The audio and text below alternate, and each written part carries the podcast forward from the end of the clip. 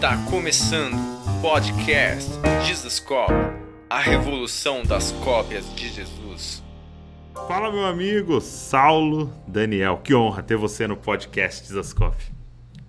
Fala, meu amigo Douglas Gonçalves. Uma honra estar com você no seu podcast como convidado. Muito legal. Talvez você é o cara, depois de mim, que mais está lá no canal do Desascape.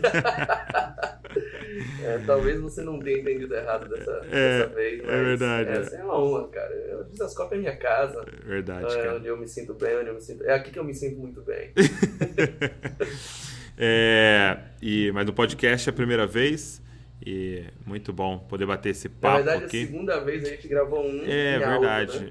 Verdade, só em áudio, né? Mas agora nessa nova fase aqui, primeira vez. E eu queria começar, para a galera que não acompanha tanto, né, o Você Entendeu Errado, é que você começasse falando um pouco sobre Saulo, né? Porque alguém já me falou assim, que mãe é essa que põe o nome do filho de Saulo? Por que não põe Paulo, poxa? Um cara já transformado. Pois é, né? Bom, Vamos abrir esse assunto. foi- Esse foi um dos quadros do Você Entendeu Errado, um dos capítulos do Você Entendeu Errado que eu mais gostei de fazer. Que legal. Porque ali não foi uma contribuição, não foi um vídeo, não foi, não, foi um desabafo. Foi um desabafo. Porque, pra quem não sabe, eu sou Saulo desde que nasci, né? Minha mãe, eh, desde pequeno, me chama assim e tal. Então, eu sendo filho de pastor, nascido. Eu não nasci na igreja porque o hospital tinha mais estrutura na época, né? Entendi, entendi. Mas com cerca de Mas o 15 berço era de ouro. o berço era, era de ungido. Era de manto ungido, tudo certinho ali. Como manda o figurino crente. Mas com pouco tempo estava na igreja. Então faz muito tempo que eu escuto Saulo, Saulo porque ele me persegue, quando é que vão virar Paulo e tal. Então, um dos quadros que eu fiz com mais gosto, com mais vontade, com mais brio, Hum. foi para dizer: gente, Saulo não foi transformado em Paulo. Saulo e Paulo, segundo Atos 13, verso 9, eram a mesma pessoa. É outro nome. Então, meu nome é muito bom e tem um significado muito legal, que é o desejado. Uau. Saulo quer dizer desejado. É, e eu gosto de fazer aquela alusão de Ananias, né? Quando vai chamado para orar por Saulo, ele diz assim: Não, esse homem tem, eu tenho ouvido acerca dos males que ele tem feito aqui. E aí o Senhor diz para Ananias: Ananias, vai lá, ele é um vaso escolhido, cara. Você vê assim, eu vejo de outra forma. Então eu sempre entendi que Deus deseja a gente e a gente não deseja. Sim. Deus escolhe quem eu não escolheria, Deus salva quem eu não salvaria, perdoa gente que eu não estou capacitado para perdoar. Minha tarefa é só tentar imitá-lo e obedecê-lo. Então eu sou Saulo com muito orgulho. Eu tenho pena de quem é Douglas, porque são águas como é? Escuras, águas escuras. Mas você sabe que águas escuras é porque é por causa da profundidade, né? Não é com essa não. Profunda, né? É impureza mesmo. Impureza mesmo. É a lagoa da Coca-Cola. Exatamente. É, mas aí pra galera que não acompanhou, eu posso deixar até o link desse vídeo. É você, Saulo era é, o nome hebraico, né? Que vem de Saúl. né? Exatamente. É, mesmo, mesmo Saul. Paulo era o nome que ele Paulo. usava entre os gregos, né? Ele tinha dupla nacionalidade, né? Dupla cidadania, então ele era romano também. E romano de nascimento, né? Filho de gente com título de romano. E aí, desde o capítulo 13 em diante, quando Paulo começa a viajar, inclusive faz a missionária, viagem missionária a Chipre, ele agora sai de perseguidor para perseguido. Então é importante que ele faça uso da prerrogativa de cidadão romano. Então, quando ele é preso e descobrem que ele é cidadão romano, você apresenta, ó, meu nome é Paulo, eu carrego o título romano também, ele tinha uma série de prerrogativas, tais, tal qual ser julgado perante César, tal qual não ser é, é, é, acorrentado, não ser é, é, custodiado sem um julgamento, tudo Não isso. podia levar mais de uma 40 prerrogativa. açoites. Né? Levou Exatamente. 39. 39. Pode levar quatro vezes 39, você não pode levar 40. Mas tudo isso ele, ele tem que apresentar, porque agora ele está em viagem missionária, ele tem uma missão agora de expandir o evangelho. E esse, esse título serve muito a ele nesse sentido. Então, ele passa a ser chamado mais de Paulo, não porque trocou de nome nem nada parecido, mas porque fazia uso da sua prerrogativa de cidadão romano, então se apresentava como tal. Muito bom. Agora, a pergunta é: sua mãe sabia disso? Seu pai, né? Eu acredito que ela não tinha a menor ideia. Ela só achava Mas o bonito se- Saulo. O que se conta é que antes, quando meus pais casaram, o meu pai teve uma revelação de Deus de que teria três filhos e os nomes dos filhos. Então, os foram nascendo na ordem certinha que se apresentaram. Minha irmã se chama Sara, eu me chamo Saulo, meu irmão se chama Silas. E eu não sei se era um, uma gangue do S, mas alguma coisa nesse sentido. E se cumpriu e a gente ganhou nomes proféticos, digamos muito assim. Muito bom, muito bom. Isso é muito legal. É, agora, eu queria te perguntar, quando é que é, você conheceu o Dizascope, né? Essa história é, é, bem legal porque eu lembro, né? Eu me lembro que você me mandou um e-mail, né? Primeiro contato que a gente foi, teve foi através do e-mail. Mas qual foi o seu primeiro contato com o movimento? É, já tinha um tempo que eu tinha, eu tinha mais dois amigos, a gente reunido, principalmente o Silas, meu irmão, é, e o Wilton, que você também conhece, uhum. grande amigo nosso. A gente se reunia muito para orar e a gente buscava alguma coisa um pouco diferente do contexto que a gente vivia na nossa realidade local e a gente sabia que tinha algo acontecendo dentro da gente, a gente não sabia identificar direito o que. E aí um dia o Wilton, com o celular na mão, me apresentou um dos textos do, do Desascope, que foi o Presos em um Barco. Presos em um Barco. É, aquele texto do Pedro, é, acho que foi você que escreveu, inclusive. Sim.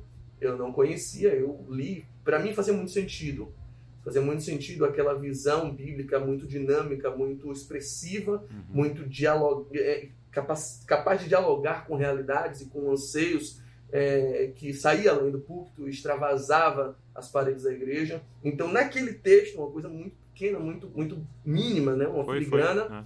É, eu senti que havia algo que, que respondia ao anseio do meu coração. Eu sabia que o Senhor estava fazendo em outro lugar coisa muito parecida com aquilo que ele fazia dentro de mim.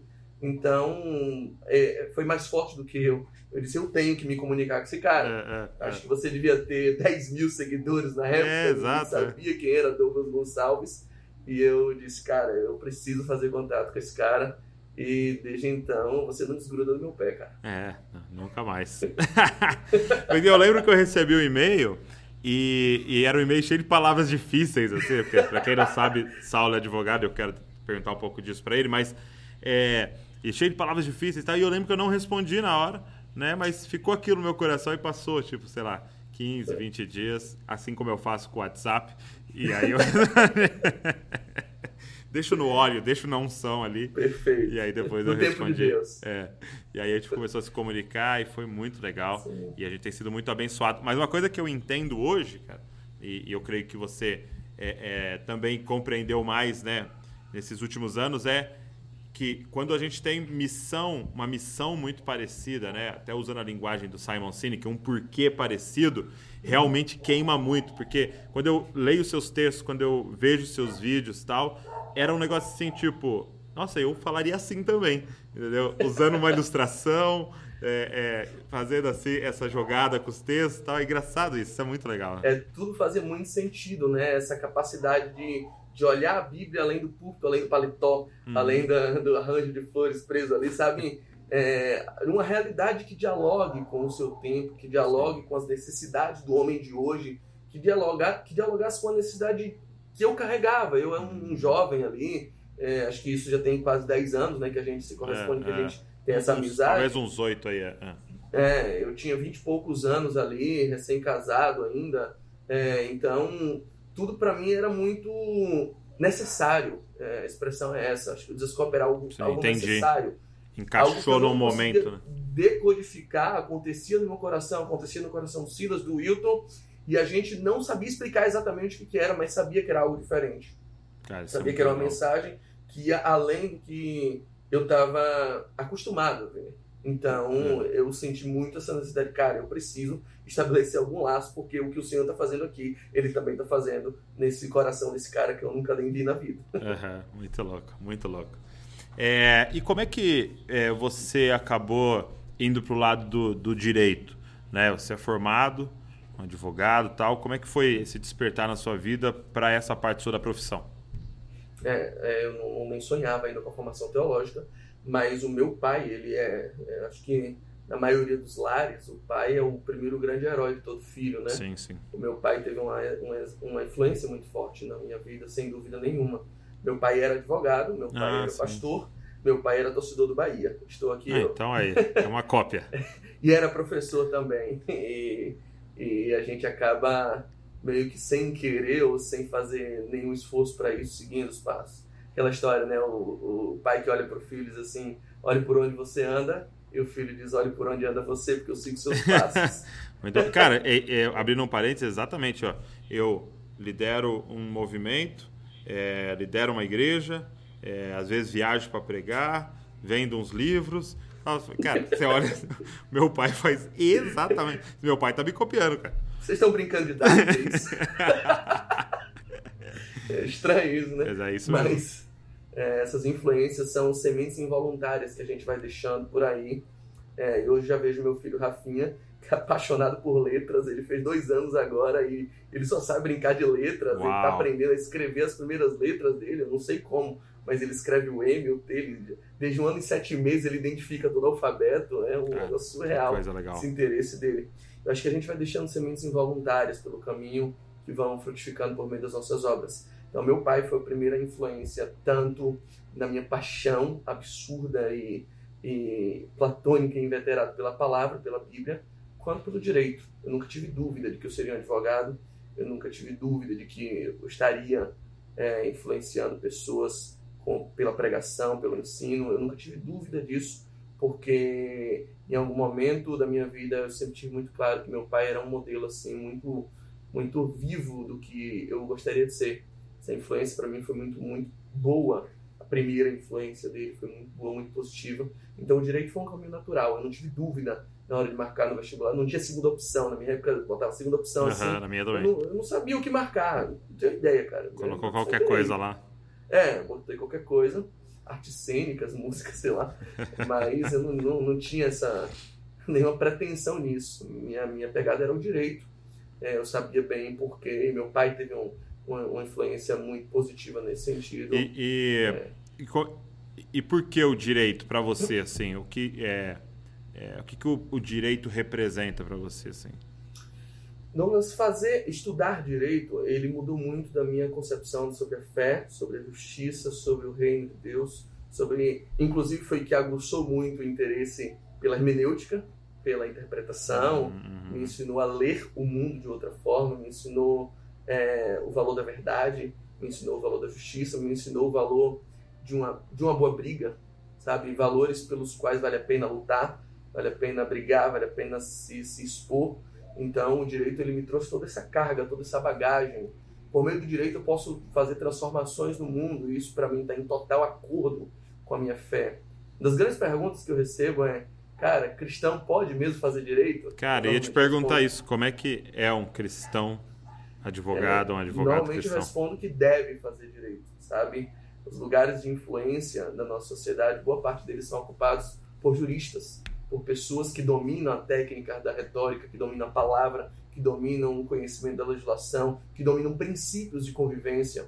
Então, quando esses lugares, que hoje, em boa parte deles, são ocupados por homens iníquos, por homens impiedosos, por homens sem qualquer compromisso com o poder da palavra, com o reino, quando esses lugares começam a ser ocupados por pessoas é, é, nascidas de novo, por pessoas comprometidas por princípios, a gente tem mecanismos, a gente tem faca, a gente tem o que? A gente tem um princípio e um fim para a transformação da nossa sociedade, para a implementação, para o adiantamento do reino futuro. Uhum, uhum. É, eu gosto de dizer, já, já, já dei esse exemplo para você uma vez, que o lugar onde eu mais me sinto, assim, sabe quando a gente sente, cara, o Espírito Santo tá aqui, eu tô servindo a Ele de forma poderosa, é, o lugar onde eu mais sinto ser usado pelo Espírito Santo, não é no púlpito, não é quando eu tô orando por alguém, não é, não é nessas atividades eclesiais, é quando eu tô no meu escritório, e muitas vezes eu tô atendendo um casal, que diz, cara, não dá mais, a gente quer separar.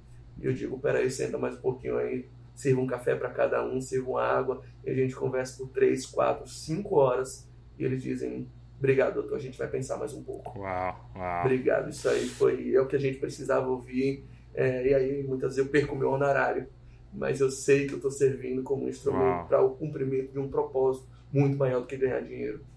E meu testemunho muito, muito tranquilo é, até hoje nada me faltou na advocacia.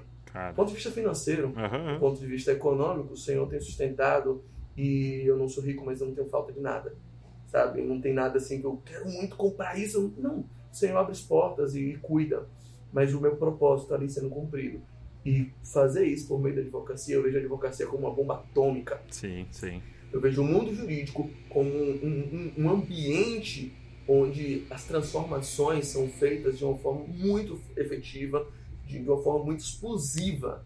E quando a gente tiver pessoas nascidas de novo, com o coração entregue, devotado completamente ao poder do Espírito Santo, ocupando esses lugares de influência, ocupando essas cadeiras de pensar legislações, de pensar formas e que lutas devem ser combatidas e as formas de combater é, essas lutas para oferecer ao, é, é, fome ao faminto, sede ao sedento, justiça aos desesperançados. Quando a gente tiver esse tipo de gente ocupando, aí a gente vai ver um, uma das possibilidades de expansão do reino muito poderosas. Eu creio no poder da, da justiça do Espírito Santo.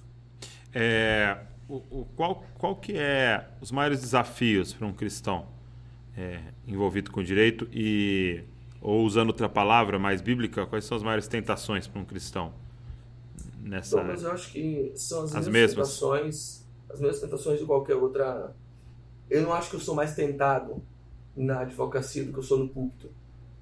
Eu não acredito que eu tenha tentações maiores do que um pastor de dedicação exclusiva tem.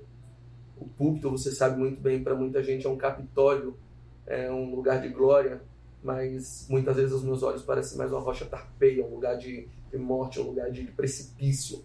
É, a gente cresceu aprendendo a comparar o púlpito ao altar, e quem sobe no altar é para ele mesmo morrer.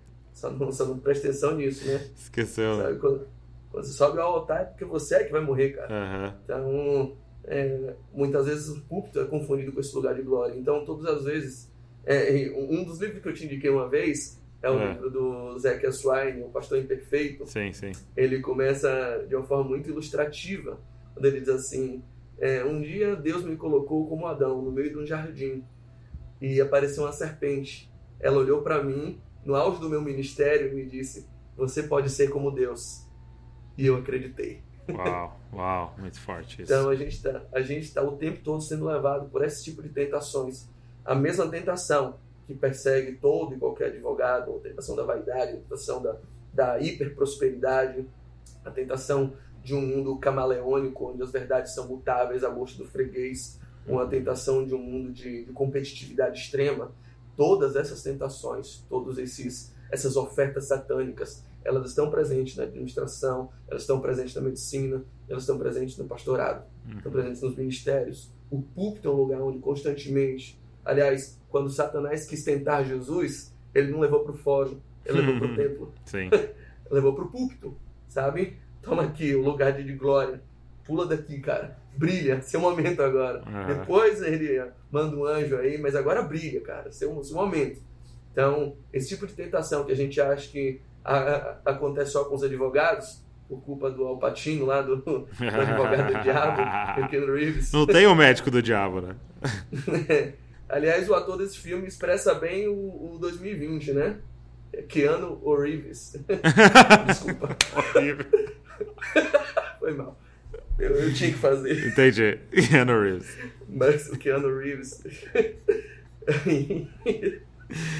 Ficou no imaginário de muita gente que não há nada mais satânico do que a advocacia. Sim, sim, tem muita brincadeira eu com penso, isso. Eu penso pelo contrário, eu acho que não há nada mais cristão do que a advocacia. Uhum. Aliás, tanto o Espírito Santo quanto Jesus Cristo, eles são colocados pela Bíblia no Novo Testamento como advogados. Uau, uau. Sabe, paráclitos. São pessoas que advogam, que lutam por aqueles que não têm como lutar por si. Uhum. Então, advogado quando eu recebi minha carteira da advocacia, carteira da OAB, é, eu lembro do presidente da, da, da OAB aqui na Bahia dizendo assim: se eu pudesse dar uma definição do que é advocacia, eu diria: o advogado é aquele que se apaixona pela paixão dos outros.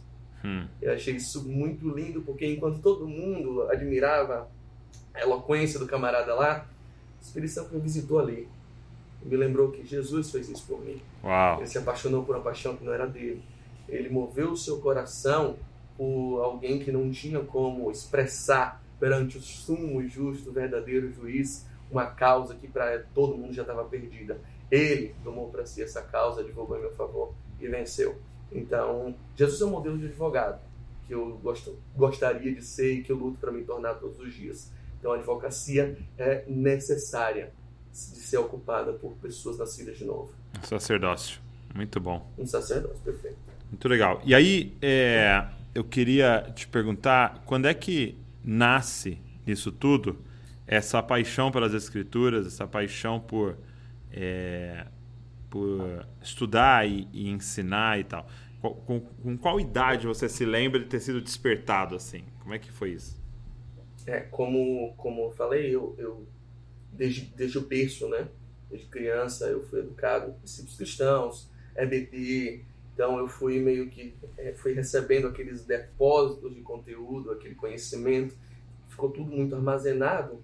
Mas com cerca de 13, 14 anos, o meu pai, que era quem eu gostaria de ser, meu pai era um homem que tinha muito domínio da pregação, pregava muito bem, ele era um homem de púlpito, assim, que tinha uma, uma eloquência, uma oratória realmente diferenciada, e aquilo me impressionava, aquilo, é, puxa, eu quero ser também um cara assim, quero ser um cara que saiba tangenciar, que saiba transmitir a palavra com tanta graça, com tanto poder, com tanta autoridade.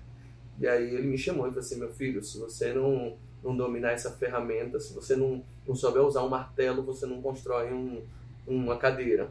Você não, se você, um marceneiro tem que saber dominar as ferramentas. A própria ferramenta é a Bíblia. Então, se você não ler a Bíblia toda hoje, se você não começar a ler a Bíblia e não souber exatamente como trabalhar com essa ferramenta, você nunca vai conseguir ter condição de subir no púlpito para pregar para conseguir falar de Jesus para ninguém. Então ali foi um despertamento para mim. É, eu tomei aquele Isso, choque. 13, cara, 14 anos. 13, 14 anos. Com 14 anos eu não tinha lido a Bíblia. Eu nunca tinha lido a Bíblia inteira. Uhum. Eu tinha, obviamente, sabia daqueles depósitos de EBD, mas tudo muito truncado, tudo muito de ouvido, tudo, eu acreditando muito nas versões que me contavam. E aí, quando eu leio a Bíblia pela primeira vez, com, com 15 anos, que eu termino, eu me senti meio chocado, meio traído, sabe? O cara, não é isso assim, parecia que era muito diferente de tudo que tinham me contado. E aí entra uma outra questão. Douglas, eu sempre tive um defeito muito grande e isso me custou muitas amizades. Eu eu corrigia muitas pessoas. Ah, é? Não adiantava. Nossa, Deus, era terrível. Eu perdi muitos amigos na rua, então ninguém me suportava. Eu não mas, mas de tudo, assim, tipo, português. De tudo, meu irmão. Você tá aqui falou tauba, eu saio de perto. porque senão eu vou corrigir você previstério, cara. Eu não aguentava isso. Então eu, desde muito novo, 7, 8 anos, eu, eu era impelido, assim, era um ímpeto. Cara, não, tá errado, seu burro. Eh, eu era muito, muito é, é, irado nessas, uhum. nessas questões. Uma arrogância, né? Muito, com muita arrogância, muito. Eu sempre fui muito arrogante. Essa é a verdade. Então, é, isso me custou muita coisa. Mas chegou um momento em que, e é, e é, é muito irônico eu estou falando isso com você, porque uma das maneiras que o Senhor me deu uma plataforma para falar ao Brasil, de um modo que eu nunca tinha falado, foi por meio de um quadro chamado Você Entendeu Errado. Vocês estão corrigindo todo Seu mundo. burro!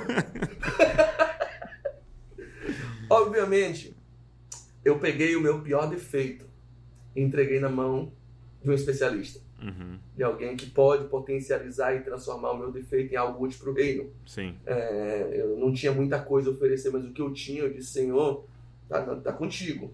Então, é, eu tinha um, um, Eu não sabia canalizar, porque eu era muito movido pela infantilidade, Sim. mas eu tinha uma paixão muito grande pelo conhecimento, ou seja, eu tinha um ódio, um, uma ira, uma uhum, raiva uhum, da ignorância. ignorância. Né?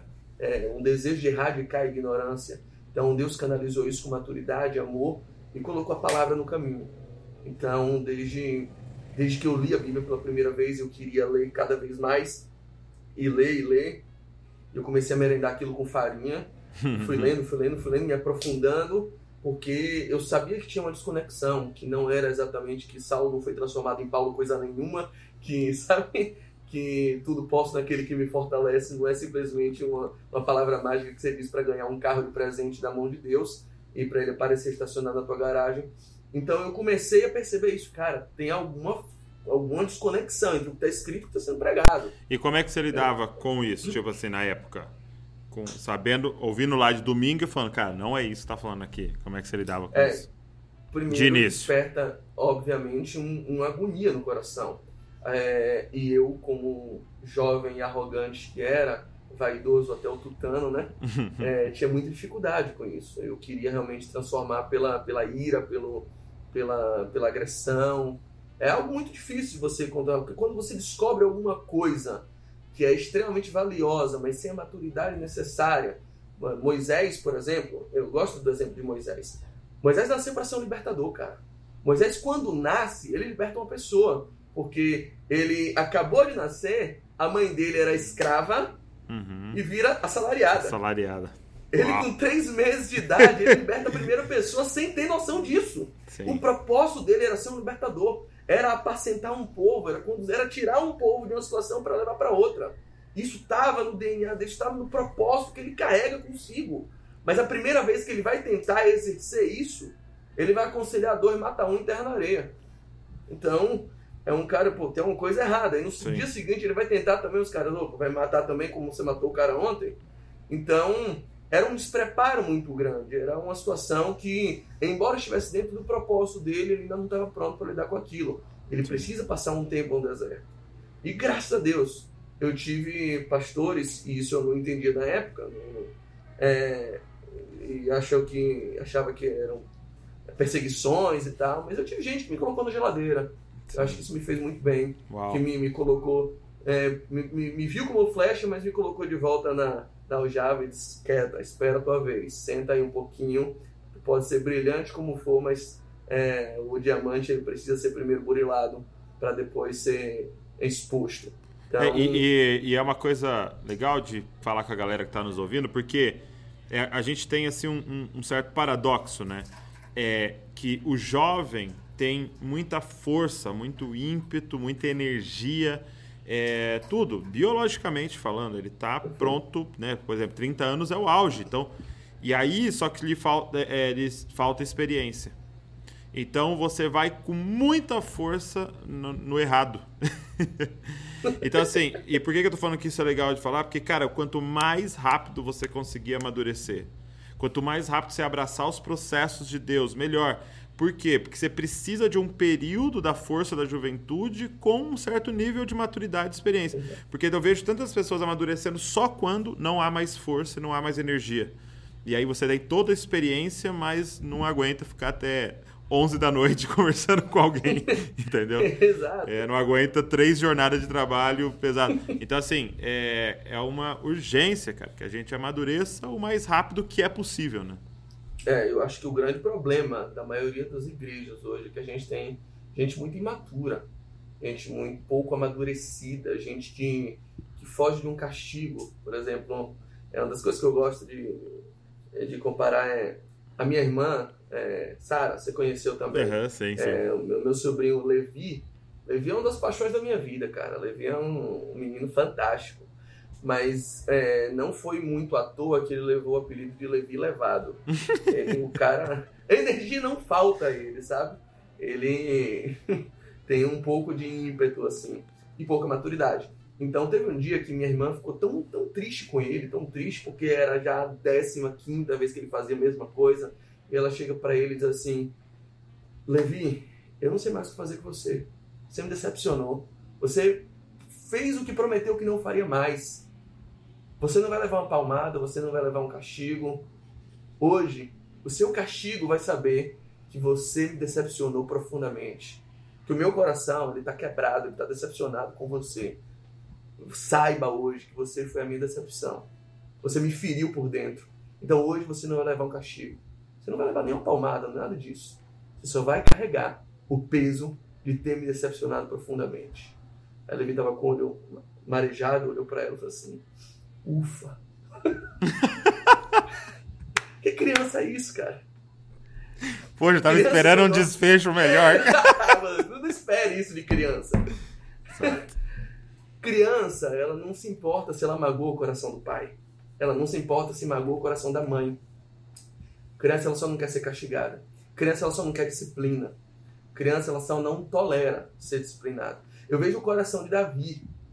É, o Salmo 23 ele tem uma lógica muito legal, né? porque começa como uma ovelhinha que tudo o pastor faz por ela, me leva a pastos verdejantes, me leva a águas tranquilas, dorme em cima da comida mesmo, é, tal, e depois ele vai crescendo, evoluindo, aí chega ainda que eu ande, agora ele está andando. Né, mais quatro passos, eu ande pelo vale da sombra da morte, eu não tenho mais medo. E aí ele chega no nível que ele diz, agora que eu sou maduro, e o Salmo ele vai tendo um amadurecimento gradativo, ele diz assim, agora a tua vara e o teu cajado, que para muita gente é confronto, que para muita gente é surra, é castigo, para mim é consolo. Uau.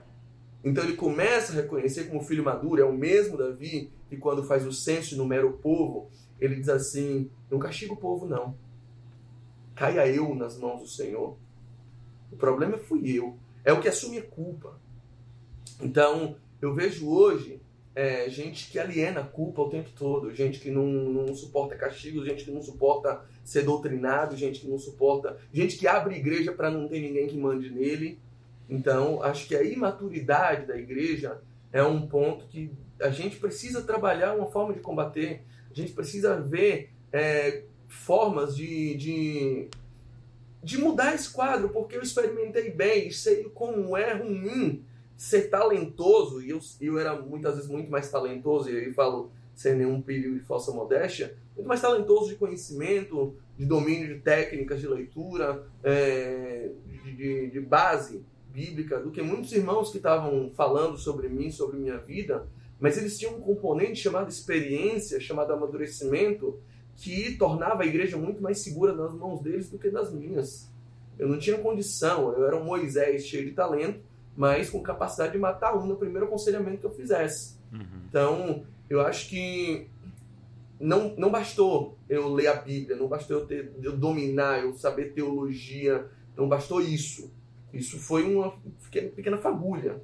O componente de amadurecimento, para mim, foi algo que, obviamente, não julgo que já tenha alcançado, uhum, uhum. como Paulo diria, mas é algo que hoje eu sinto um, um, uma mudança absolutamente drástica na minha forma de fazer evangelho, na minha forma de encarar isso, na minha forma de, de fazer igreja, de, de, ser cristão, de influenciar pessoas. Acho que amadurecimento, em primeiro lugar, saber se sujeitar a disciplinas, a castigos e ver nisso um bom consolo que você nunca, nunca seja afastado. Por mais que eu lidere pessoas hoje, Deus me livre, Douglas, de não ter um pastor falando na minha vida. Sim. Até eu morrer, sinceramente. Uhum, uhum. Eu faço questão de ter sempre alguém que, que me diga o que eu não quero ouvir. Um, um, um pastor é para isso. Se o pastor, se seu pastor concorda com você em tudo, nem você ajuda ele, nem ele te ajuda. Uhum. É, é, bom a gente ter um pastor para me dizer aquilo que eu não ouviria de outra pessoa aquilo que ele fala e eu baixo a cabeça. Cara, não tinha pensado nisso, obrigado. Uhum. É, cara, não concordo com você, mas vou seguir, sabe?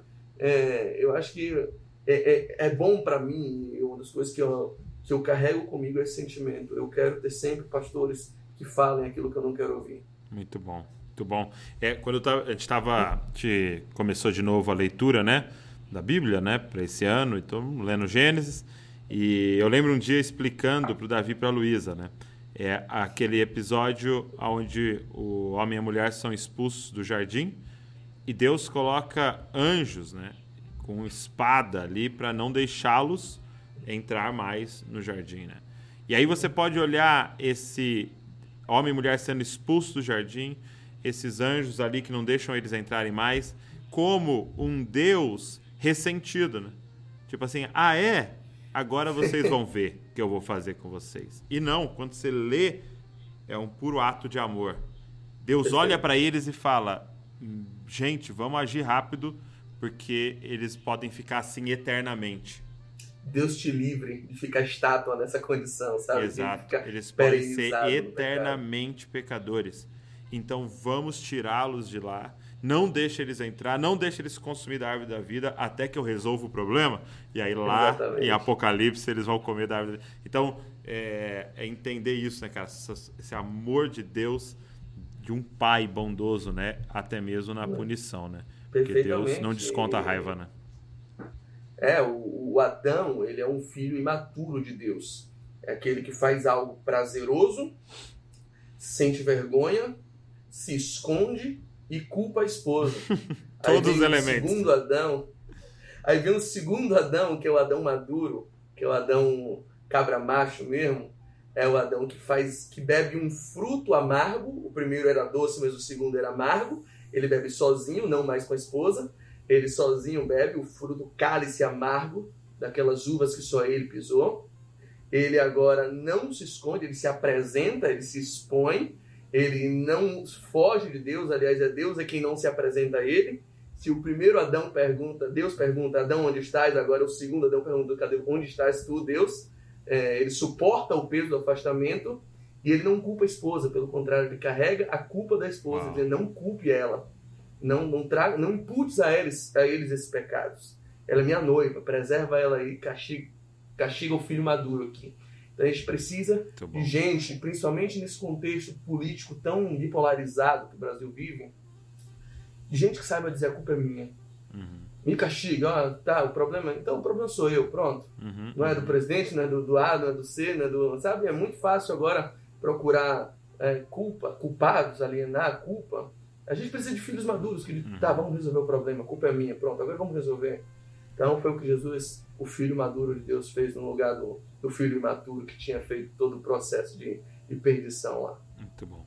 E você citou o Salmo 23, e o Salmo 23, ele é muito simbólico para nós, né? Ele é muito importante. Porque o Salmo 23 foi o primeiro, é, foi o primeiro vídeo, né, do Você Entendeu Errado, foi o Salmo 23, né? Eu lembro de colocar, você entendeu errado, Salmo 23, as pessoas, what? É o único salmo que eu li. entendi errado. Tem um texto da Bíblia que eu acho que eu entendi, era esse, cara. Não vai falar que o 91 tá errado também, que só acabou. Já pensou? É, e, e, eu lembro né, de a gente ter lançado e foi muito legal a repercussão e a galera foi muito abençoada e até hoje, né? Porque o YouTube tem essa vantagem do pessoal ficar caindo nas coisas né, eternamente ali. É, mas eu sei que esse vídeo e esses vídeos, né? causaram aí uma, uma mudança na sua vida, né? Fala um pouco pra gente disso. Foi. É, você sabe, eu por muito tempo fui. E eu carrego isso com muito, muito carinho mesmo. Tenho uma história de vida. Eu fui membro da Igreja Cristã Maranata. Né? A gente falei sobre isso. Onde eu tenho uma verdadeira família, onde eu tenho uma série de. uma, uma história muito bonita construída lá. Sim. E eu tenho o máximo respeito pela instituição, pela igreja tenho um carinho absurdo por eles. Então, tenho nada, absolutamente nada a difamar, nem, nem, nem qualquer coisa parecida.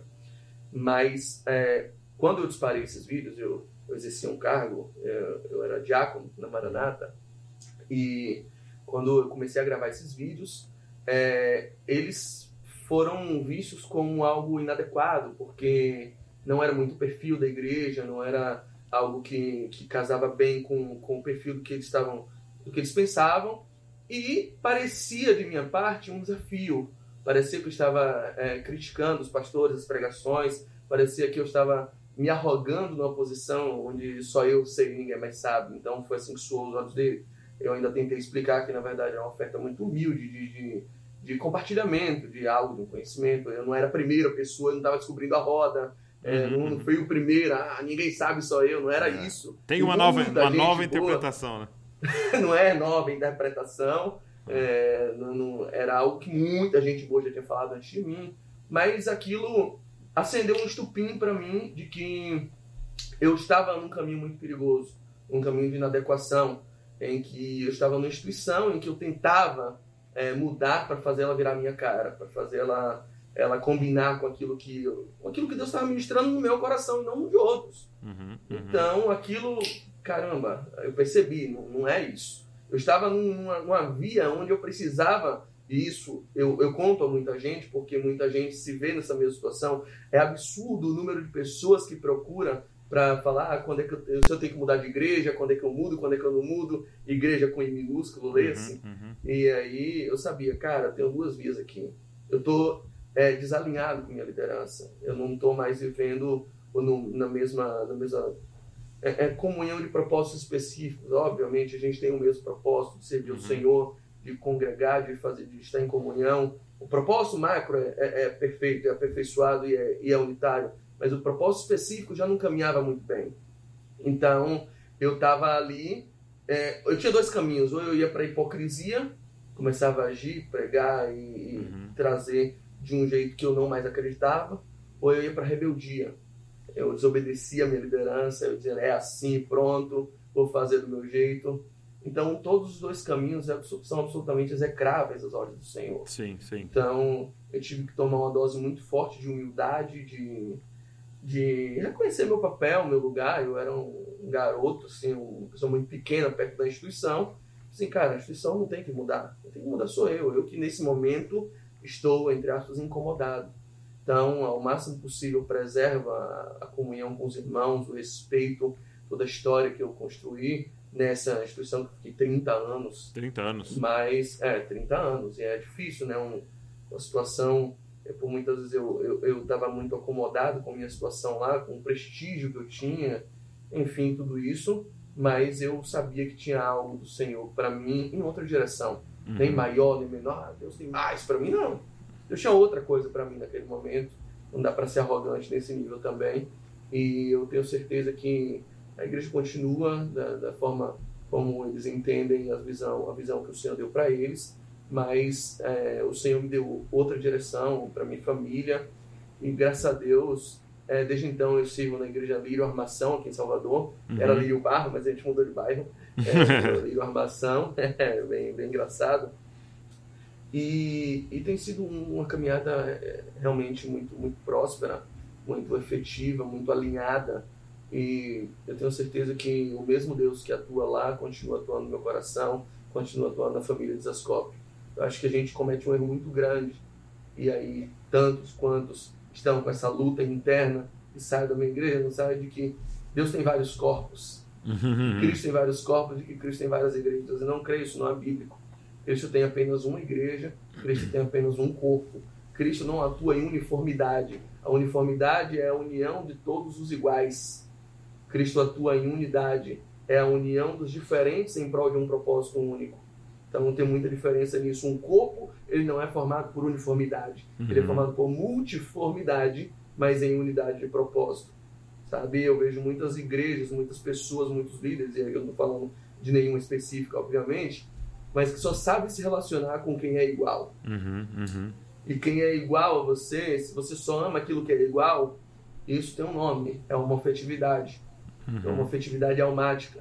E o grande problema da homoafetividade é que ela gera esterilidade. É, ela não, não, não, transmite novas vidas. Aliás, pode até ser que alguém possa trans, gerar vidas novas sem se relacionar com diferentes. Mas, é, por exemplo, o caso das amebas. Esses seres tão, tão, é, é, tão rudimentares que eles não, eu não posso dizer que eles procriam, né? Eles só se dividem. Hum. Eles não geram vidas em evolução, não, eles só se dividem. Então tem muitas igrejas aí passando por divisões, porque não passam de igrejas amebas, de igrejas que não, não se relacionam com o diferente para gerar. A ameba de um faz dois, mas o ser humano de dois faz um. Uau! Uau. É, o propósito é esse. Sim. Então, seres evoluídos, como é a tônica do corpo de Cristo, é a união de dois, de dois diferentes, que comungam, que confirmam, que testificam em apenas um, um corpo. Uhum. Então, acho que falta muito essa maturidade para que as pessoas acordem e desenvolvam um propósito que vai além das nossas circunstâncias, das nossas crenças e crendices particulares. Eu não, eu sou apenas um pedaço é, e tem outros irmãos carregando coisas tão mais preciosas e tão diferentes de mim. É, imagina, eu sou eu uso cabelo penteadinho, assim, eu, eu trabalho de paletó e prego. E eu não prego mais paletó, mas eu tenho um, uma forma de pregar muito com erudição, talvez eu uso muito de, de recursos uhum. hermenêuticos, homiléticos tal. É, é, o que eu gosto de fazer. Mas eu vejo um Rodolfo Abrantes que chega todo tatuado e dá uma palavra tão necessária, tão poderosa, tão contextualizada e que faz tão bem à igreja também. Então não preciso que ele coloque a minha, a minha vestimenta. Eu não preciso de Davi na vestimenta de Saul, porque a gente paralisa a igreja assim. Cara, muito bom. É, essa realmente essa essa unidade entre os diferentes tem sido assim é uma grande ênfase nossa, é um grande desafio aqui é, na família de Zescope e olhando para Bragança também, né? Porque realmente é um vencer a nossa arrogância, né? Porque nós carregamos sim uma parte, eu, eu, eu creio que a gente carrega uma parte de quem Cristo é, e só que os outros carregam outras, né? E nos incomoda muito que o outro não seja igual, né? Que o outro não, não, não faça a mesma coisa que a gente está fazendo. É, não, nos incomoda muito o estilo do outro, né? Eu, eu vejo às vezes algumas pessoas falando assim, é, Douglas, estou pensando em começar um canal, começar um, um Instagram, sei lá. Ele fala assim, só que eu fico pensando, né? Tanta gente já faz, né? Tanta gente já fala da Bíblia. E eu sempre falo para essa pessoa, cara, é, mas ninguém faz como você vai fazer, ninguém tem o sotaque que você tem, ninguém tem a história que você tem. Entendeu? Você vai alcançar um público que eu não alcanço um público que fala, ai credo, esse barbudo vai ouvir você, e o público talvez me ouve e não vai gostar de ouvir você, e, e essa é a beleza do corpo, sabe? Um, um, exercício que a gente faz muito simples aqui, é, e até ensinei para os casais, é você trocar a palavra mas pra, pela palavra e, né? É. Então, quando você ouve um, um, alguém falando uma ideia, né? Ao invés de essa pessoa fala, pô, vamos fazer um trabalho com as crianças. Aí alguém já aparece falando, mas a gente vai ter que ver, porque faz muita bagunça e tal. Não, é legal, vamos fazer um trabalho com as crianças e já vamos deixar Também. uma equipe organizada tal, porque sua área é organização, o do outro é as crianças, e o do outro é a pregação, e do outro é o evangelismo, e o do outro, entendeu? E a gente tem que aprender a usar o E, né? Tipo, legal, eu respeito o que você carrega, eu carrego algo diferente, vamos juntar isso aqui, vamos fazer. Mas é um exercício de muita humildade, né? Perfeito. Naquele momento que eu comecei os vídeos, eu percebi que eu não estava alinhado no, no, espaço onde eu estava e eu precisava transicionar. Não, não é, jogar fora tudo, mas eu precisava transicionar, precisava para outra estação, para um outro momento da minha vida, eu junto com minha família. E graças a Deus nada faltou, não. Eu saí muito sem certeza, sem ter muito para onde ir. Sim. O Espírito Santo direcionou a gente. E deu tudo certo, assim, tem dado tudo certo. Uhum. Graças a Deus eu pude fazer aquilo que o Espírito Santo estava me pedindo com muito ímpeto e que nasceu de forma tão natural. Essa ideia do você entendeu errado Sim. nasceu no, numa mesa de, de uma lasanha no estádio do Bragantino. Verdade. A gente foi começando ali. Parmegiana, parmegiana. A parmegiana foi mesmo. em 20 minutos a gente estava com quatro vídeos montados na mente ali. E foi tudo muito sem, sem, sem sem muito planejamento humano. É, é, eu gosto é. das, dos exercícios de fé, porque são assim. O exercício de fé, quando ele vem na tua. Quando vem de Deus, é algo que se fosse partir de você seria megalomania. Imagina Abraão dizendo assim: pai, vou ali, tá? Para onde? Ah, não sei, vou para uma terra aí, mas a terra manda leite e mel. É, e tem mais: todas as famílias da terra serão benditas em mim. Imagina vamos o pai. Inter... Vamos internar esse menino. Pô, cara, fumou o que hoje, né? é, tomou teu remédio, não, né? Volta aqui, Abraão.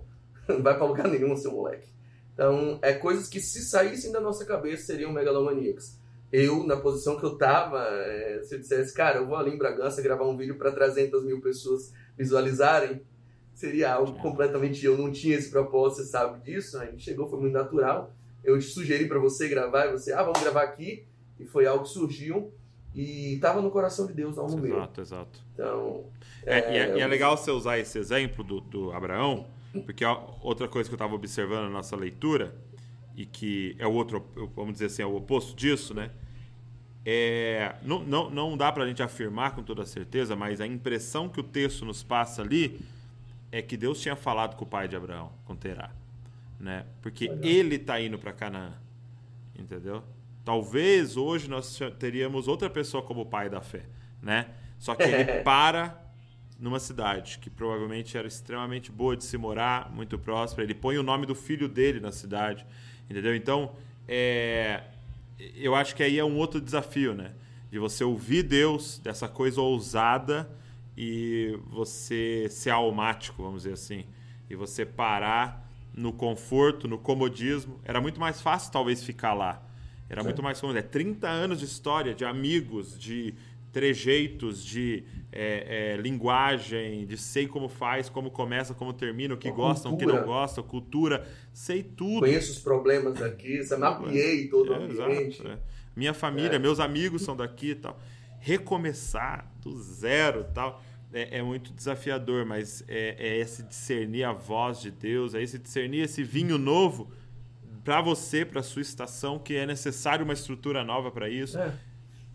E não jogar fora o que Deus falou no passado, ah, sabe? Não dúvida. dizer, ah, cara, saí desse lixo aqui, agora estou em outro patamar. O, o, os Bruno Henriques da fé, sabe? não, não, não, não, tem isso. Obviamente, não, a gente não deve carregar isso. Aquilo foi. É, da primeira vez que Moisés bateu na rocha, era válido bater na rocha. Uhum, era para uhum. aquele momento bater na rocha. Descedentou uma multidão com ele batendo na rocha. Só que chegou um momento depois em que, para aquele povo, bater na rocha já não fazia mais sentido, segundo Deus. Então, Moisés vai e bate na rocha quando era para falar. O que, que aconteceu? Aconteceu um milagre? Aconteceu. Uhum. O povo bebeu água? Bebeu. Todo mundo se alegrou? Se alegrou. Mas havia um Deus furioso dizendo: vocês não me santificaram. Então, muitas vezes, o que está dando certo não é o certo. Uhum. A gente tem que. A gente está sempre nesse desafio, nessa dicotomia, nessa visão de tensão entre fazer o certo e fazer o que dá certo. Uhum. Então, fazer o certo aparentemente não vai dar certo em alguns momentos. Aquele momento, para mim, eu tinha uma, uma direção muito clara do Espírito Santo para mim não foi, não apareceu nenhum anjo, não apareceu, mas o discernimento muito claro de qual era, de que havia uma outra estação para ser vivida, mas que a anterior também foi muito válida, foi muito verdadeira, foi muito boa e benéfica para mim e que só agora eu precisaria transicionar. Muito bom. E como é que surge a ideia de você começar uma comunidade para ensinar interpretação bíblica, né? Algo assim é, é bem diferente, assim, né? É, como é que surgiu essa ideia? Quando é que Deus colocou isso no seu coração? Foi, assim, boa parte disso, obviamente, foi fruto da experimentação no, no Desascope. a paixão pela, pela teologia sempre existiu, sempre, sempre teve no meu coração os estudos teológicos. É, é, no início desse ano também eu terminei uma pós-graduação na docência em teologia. E ainda o desejo de corrigir todo mundo. Mas a, a, ira contra a ignorância, né? Isso uhum. me ajudou muito nesse sentido.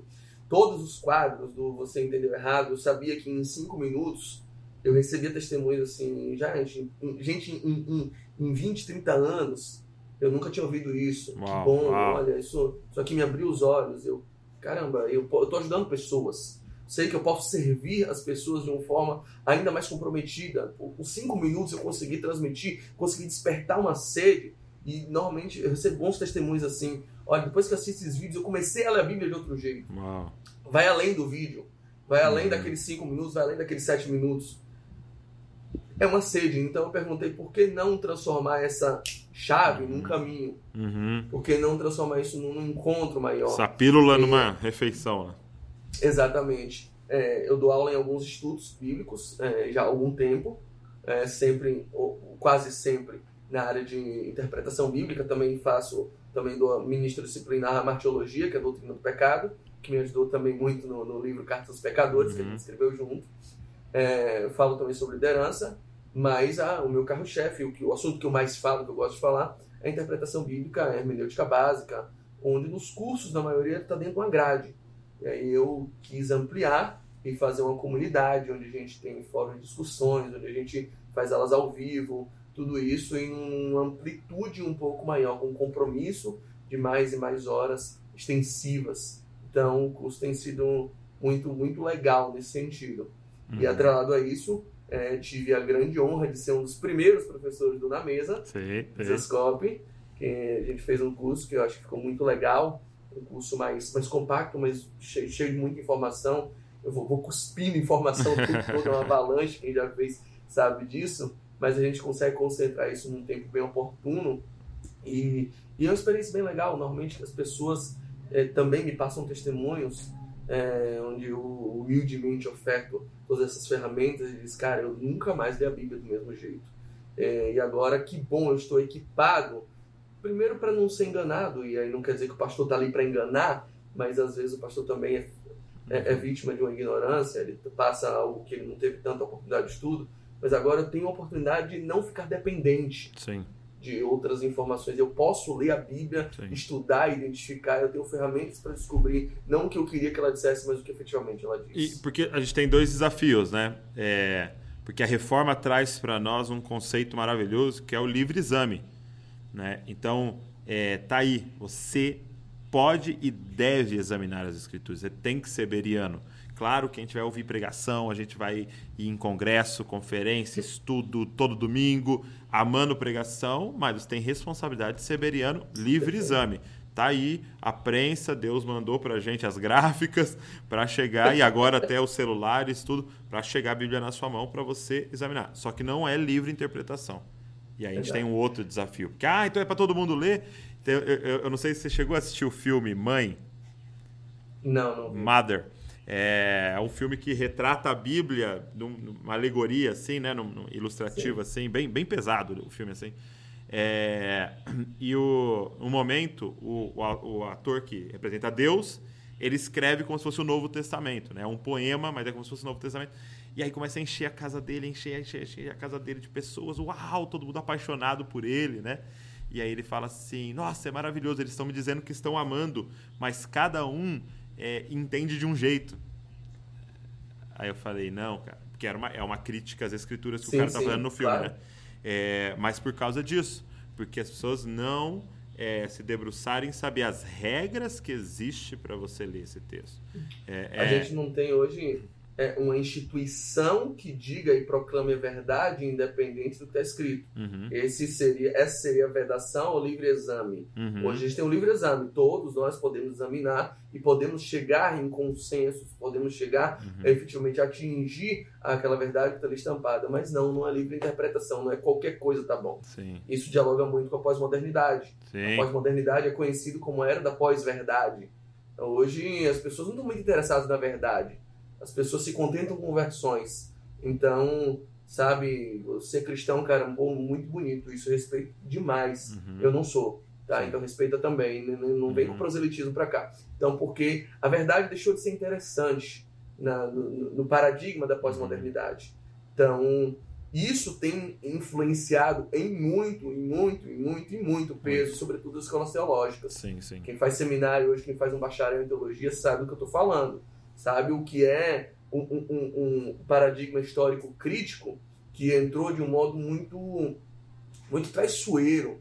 É, não estou criticando o método em si, mas a forma como ele é abordado, o liberalismo em peso nas universidades, professores. Eu, eu tive um, professor na faculdade que começou a aula dizendo assim: Ah, hoje eu vou falar de uma novela judaica, tá? Um mito aqui, uma lenda. É muito interessante, envolve até é, animais. Ah, vocês conhecem ela como o livro de Jonas. Aí começou a aula um professor, uhum. é, padre, pastor.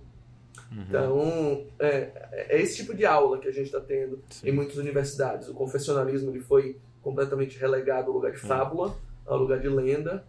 Então, e, e a é gente você precisa de pessoas equipadas. Ignorar as regras do jogo, né? É você querer superar. É porque eu gosto de comparar ao futebol, né? Então você pega o futebol, é, a gente assiste futebol aos domingos tal.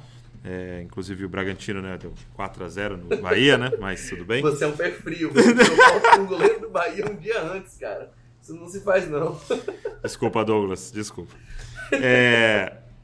E aí, Aliás, o Douglas me deu essa camisa de presente. Olha aí. Né? Dei dele diretamente fazer meu. Devia ter vindo caminha também, poxa. Ah, o parceirão aqui. É... E aí você vê o futebol, coisa maravilhosa. Agora, você lembra na escola, no intervalo, no recreio, que a gente pegava, amassava uma latinha e começava a jogar. E aí a gente pode fazer uma pergunta: aquilo é futebol? É. Lembra. Parecido, né? Lembra. Mas não tem bandeirinha, não tem juiz, não tem linha, não tem tamanho do gol, não tem área tal. E, e é o que eu tenho visto. Tipo assim, o cara tá pregando a Bíblia. É.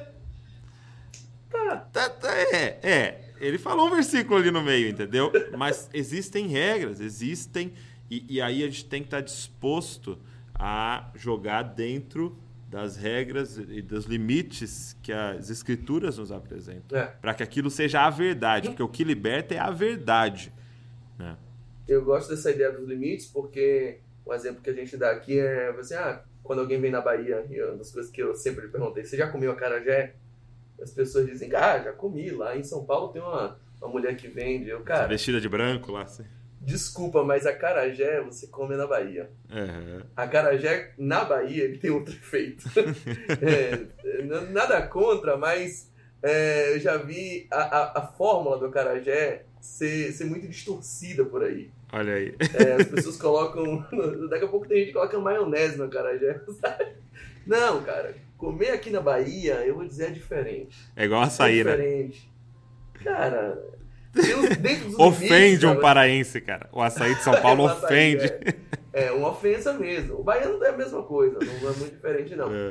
Então, muita gente tem experiências ruins com pregações, ou está sendo tapeado é, pelas, pelas pregações, mas eu vou dizer, tá adulterado. Não é Uhum. bem aquilo, não. E sabe? você É tem dois diferente. culpados, né? Quem tá pregando é culpado, mas quem tá ouvindo é culpado por você não ter a disciplina de ir atrás e de. Exatamente. É muito cômodo essa posição de esperar o É. Moisés que suba ao monte, traga lá as verdades, enquanto eu fico aqui esperando pelo medo de ser morto. Sim. Sabe? Eu gosto quando o Rodolfo fala, é, cara, você não pode ter medo, porque todas as vezes que Deus fala conosco, algo dentro de nós tem que morrer. Eles estavam certos, né? Então, não, não precisa correr disso. Sim. E é bom, porque se com Cristo morremos, com Ele também ressuscitamos. Tá bom. E eu queria até honrar, porque assim, o, o, o podcast tem sempre uma hora tal, então eu queria honrar quem veio até o fim, que eu deixei para falar isso no fim. É, eu quero fazer aqui é, algo especial para a galera que está nos ouvindo do curso de interpretação bíblica lá do Na Mesa. Então, que eu vou fazer? O curso é muito barato, tá? É, custa 79 reais, mas eu vou fazer por R$ 49 para todo mundo que está aqui com a gente. Então, eu vou deixar um link especial aqui na descrição do vídeo, tá? Então, só você acessar, vai estar por R$ 49 para você, cara, sentar à mesa com o Saulo e aprender sobre interpretação bíblica. Essas regras que eu tô falando aqui, você vai aprender ali. Então, aproveita. Eu vou deixar o link para você que viu até o fim aqui ou ouviu até o fim na sua plataforma favorita de podcast aí, para você sentar à mesa. Então é um curso de interpretação bíblica, tá? De hermenêutica, de exegese, vai te ajudar muito, muito, muito esse curso aí que o Saulo descreveu para vocês. Meu amigo, muito, muito obrigado por esse tempo aqui. Fui muito abençoado. Eu que agradeço, meu irmão. É sempre uma honra, um sacerdócio ver o Desascoping e eu tô, tô muito feliz de dividir um pouquinho da minha história, um pouquinho do que eu já vivi, um pouquinho do que eu tenho vivido aqui. Espero que realmente impacte, influencie, direcione a tantas vidas como a minha foi direcionada. Obrigado por essa plataforma, obrigado por, por você existir. Amém. Eu, você sabe a importância que você tem na minha vida, na minha família. Você é top e o resto é sutiã. Dá um beijão na família toda aí, na Rafinha, na Ana, todo mundo. E para todos os seus, seus irmãos, todo mundo aí. Um beijo da família. meu. Valeu. Obrigado. Deus abençoe você que ficou aqui com a gente, está nos ouvindo, nos assistindo. E nunca se esqueça que vocês são cópias de Jesus. Valeu.